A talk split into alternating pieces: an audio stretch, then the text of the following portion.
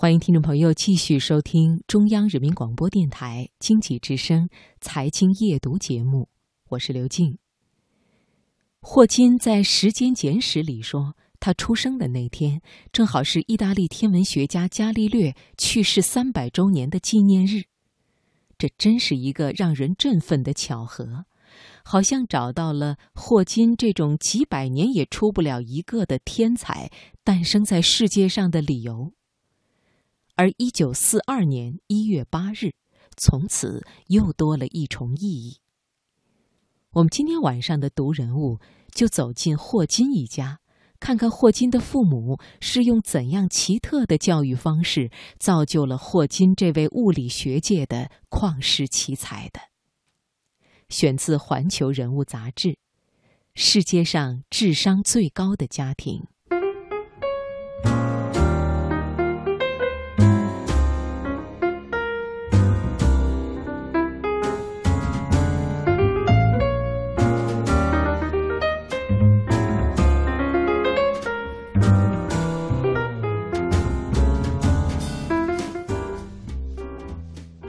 事实上，霍金的青少年时期还真是跟宇宙扯不上什么关系。他就是一名极普通的学生。如果说有什么和别人不同，那可能就是口齿不清、行动缓慢吧。而与当年看起来普普通通的霍金相比，霍金的父母才是真正的奇葩。二战结束后。霍金父母带着他和妹妹迁到一个偏僻的小镇，小镇比较保守，于是就更显得霍金父母这两位牛津大学毕业生的格格不入。作为高级知识分子的他们，在这个小镇上，简直可以说是稀有动物。而霍金父母和那些天天种地放牛的村民的生活方式，也的确大不相同。比如，他们可以花五十英镑搞来一辆破旧出租车代步。要知道，在那个年代，大多数英国人都是买不起汽车的。可以想见，没有见过世面的村民看着他们每天开车进出时的表情。可是，这对夫妇从来不介意别人的眼光，依然我行我素。其实他们也没什么钱，但是坚持养着这辆车。据霍金回忆，他父母每逢暑假就拖家带口地开着车到海边，在那儿度过一整个假期。那如果你认为霍金家生活奢靡，你就错了。其实有车只是方便了他们出游、探寻自然，不是为了显摆。相反，他们家对于物质上的要求基本为零。他们家的房子基本上没怎么装修，也没什么家具。当然，如此的不讲究，倒也不是为了节约，只是他们实在不想把精力放在这些琐事上。霍金的父亲弗兰克是热带病专家，工作对他而言就像是吸氧一样。没有什么比这更为重要的。二战爆发前，他一直常驻东非研究地方病。母亲伊莎贝尔是研究哲学和政治经济学的，所以他每天除了照顾孩子，需要考虑的问题有很多，但绝不是房子装修的事儿。对他们而言，追求知识与人生价值的极致，才是值得花费精力的。有闲就多动脑筋思考问题，有钱就都花在孩子读书上。霍金家最爱的集体活动就是看书，偶尔遇上精彩的内容就交流几句心得。不过谁都不知道他们在说什么，因为都是关于宇宙、哲学和世界的问题。在这样特立独行的家庭长大，霍金有着绝对的自由。喜欢拆东西，那就拆东西；喜欢躲在房间发呆，就躲着发呆；喜欢在博物馆待着，就在博物馆待着。但是自由之外，父母对他也有要求。他们认为，那个年代你必须考入剑桥或者牛津，才有前途。这大概和霍金父母的出身有关。霍金父亲家里不算富裕，霍金的奶奶为了供孩子读书，干脆自己办了一所学校，一边挣钱一边供儿子读书。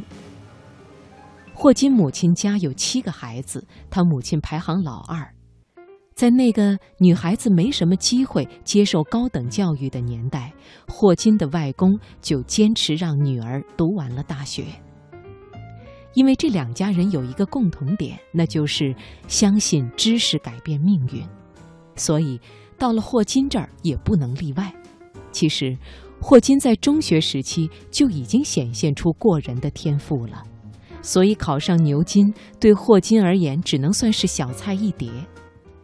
然而，尽管在牛津拿了全优，霍金还是任性的去了剑桥，一头扎进了宇宙学。因为只有宇宙学才能满足他了解世界的强烈愿望。当然，后面的故事我们都知道了。霍金的生活不是一帆风顺。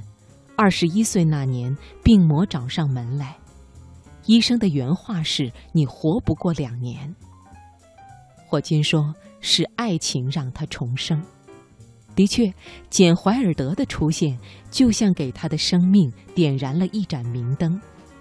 哪怕知道霍金患了渐冻症，俩人还是毅然决然地结了婚，而且生儿育女。不过，霍金的孩子和别的孩子不一样，他们的成长期没有父亲陪着玩耍，也没有父亲严厉的管教，因为他们的父亲只能瘫坐在轮椅上。许多时候，大儿子罗伯特还要帮助母亲来照顾霍金。但是这丝毫没有影响到三兄妹的健康成长。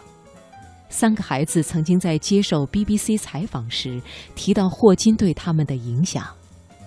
大儿子罗伯特是一九六七年出生的，那时候霍金还能说话，只是难以辨别出说的是什么。但是罗伯特说。就算我听不懂，他也会一直说。他是一个内心极其强大的人。在女儿露西的心目中，霍金从来不是为了活着而活着。他写书、演讲、做学问，无论做什么，身旁的人都会被他那种毅力所感染。他活得比任何健全之人都更加有质量。小儿子蒂姆。